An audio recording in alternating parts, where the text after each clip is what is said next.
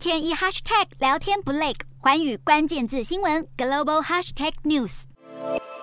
北半球今年一进入夏季就迎来了极端的热浪，导致地中海沿岸的南欧国家夏季野火问题加剧，就连东欧的捷克，甚至是北欧丹麦，都相继创下高温纪录。近四十年以来，欧洲在夏季发生热浪的频率和强度高过其他地区。气候专家认为，这有三大原因。首先是全球暖化。根据德国科学家的调查，欧洲和暖化现象最剧烈的北极非常临近，而随着暖化加速，北极与赤道地区的温差也逐渐缩小，减弱两地之间的夏季季风，让难以被吹散的高温空气停留在欧洲上空的时间变得越来越久。而大气层中的气流变化也是欧洲热浪频繁的主因。今年夏季在葡萄牙海岸上空徘徊的低气压气流，被来自西南岸的中纬度急流侵袭。低气压气流将来自北非的热空气吸入后，扩散到欧洲内陆地区，引发严重热浪。加上欧洲上空的风势太弱，也让热空气大量堆积。另外，海洋洋流的循环流动也是影响欧洲气候的因素。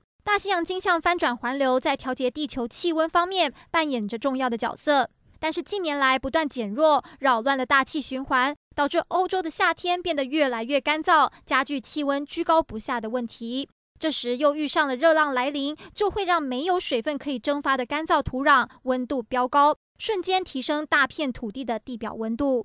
以上就是环宇新闻点。